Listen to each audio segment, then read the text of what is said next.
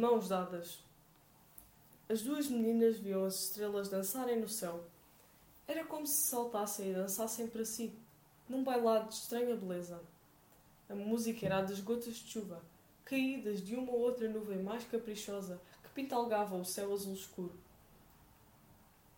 Recordava os tempos quando os vestidos de arco-íris deslizavam sobre a terra escura. Os cabelos de seda voavam como pássaros à procura de abrigo do frio de inverno. Nessas alturas, respiravam fundo e inspiravam novamente, só para sentir o cheiro a bolos quentes que vinha das chaminés das casas da aldeia. Iam até onde as flores cresciam, trepavam aos limoeiros cor de sol, descalças porque lhes sabia bem pisar o chão, sentir o mundo, como se, desde logo, soubessem que em pouco tempo este lhes seria tirado. Sonhavam ser médicas dos corações para curar as tristezas dos crescidos, os corações partidos por amores não correspondidos dos irmãos mais velhos e daqueles que tinham visto os familiares levados pelos conflitos de gente grande. Queriam salvar crianças para terem mais companhia nas suas brincadeiras. Agora estavam aconchegadas naquele pequeno bote embalado pelas ondas, que replicava o movimento do balançar do colo da mãe, que lhes contava histórias para afastar os monstros escondidos no escuro. Estavam resguardadas numa fortaleza humana que as protegia e aquecia. Ouviam-se cantilenas tristes das gentes que lá iam dentro, mas que as confortavam.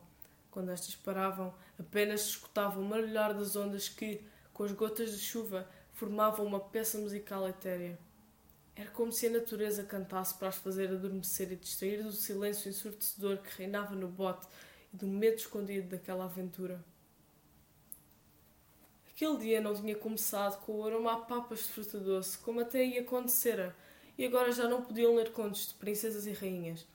Porém, nunca abandonaram o seu mundo faz de conta.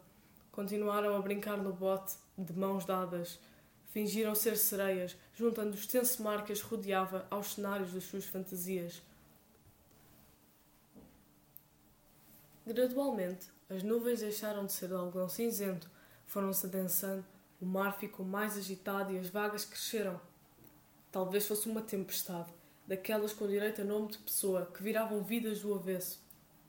De repente, uma onda abraçou o bote e fê-lo virar várias vezes.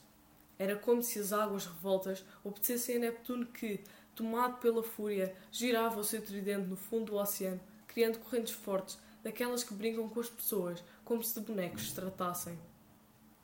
As meninas foram ao fundo e vieram à superfície vezes sem conta, engolidas pelo vasto oceano.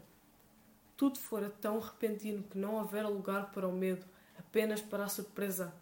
A água entrava-lhes pelas narinas, invadia-lhes os pulmões, tirava-lhes o ar. Separaram-se, juntaram-se, ouviram gritos, preces, entrecortados com o barulho do fundo do mar enraivecido, com o ribombar dos trovões.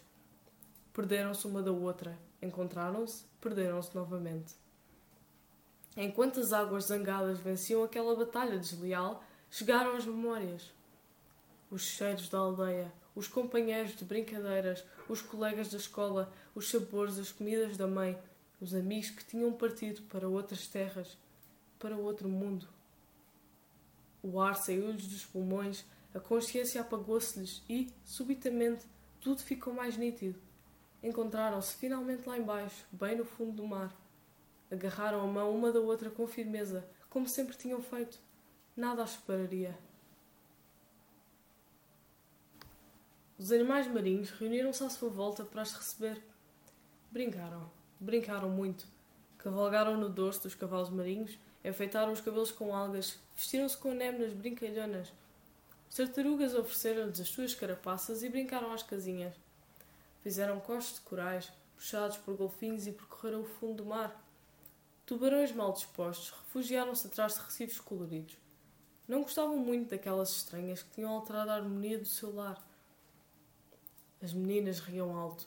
Tinham sido invadidas por uma felicidade sublime que quase lhes fazia explodir o peito. Eram as sereias das histórias que tinham lido, dos filmes que tinham visto.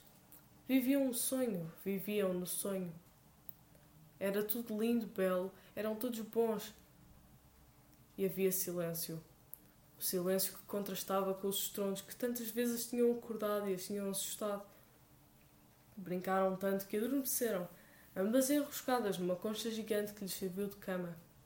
Eram as pérolas mais preciosas que os seres marinhos jamais haviam visto, e todos se juntaram à sua volta para os ver dormir. A fotojornalista aproximou-se com alguma relutância do areal da praia grega. Não era a primeira vez que fotografava aquele tipo de acontecimentos, mas não deixava de sentir aquele aperto no coração, aquela dificuldade em engolir. A lua tinha dado lugar ao sol tímido e a tempestade finalmente amainara, apesar de os céus feridos ainda chorarem copiosamente de vez em quando. A chuva molhava-lhe o rosto gelado e cansado. As roupas coloridas e encharcadas dos corpos inertes lembravam-lhe uma tela desbotada, outrora cheia de brilho. Os corpos de duas meninas de expressão serena repousavam lado a lado no areal, de mãos dadas. Mesmo habituada àquele cenário, as crianças eram sempre o mais difícil. Agarrou na máquina e disparou várias vezes. Depois, baixou os braços e chorou. Não sabia o nome delas, mas isso não era relevante. Sabia, porém, que estas ainda tinham tanto por sonhar e representavam tantas outras crianças que haviam tido e teriam ainda o mesmo destino. Sabia que aquela fotografia sairia nos jornais, nas notícias. Eram personagens de um filme triste e uma narrativa repetida. Para as meninas, os sonhos continuaram noutro lugar, noutra vida. Para os que sobreviveram, os sonhos continuam a preto e branco, no campo improvisado de gente amontoada presa no limbo da vida. Nesse lugar, para os mais pequenos, faz de conta ajuda a passar o tempo, a manter viva a esperança. Os rostos dos inocentes são sempre bonitos e neles os sorrisos nunca esmorecem.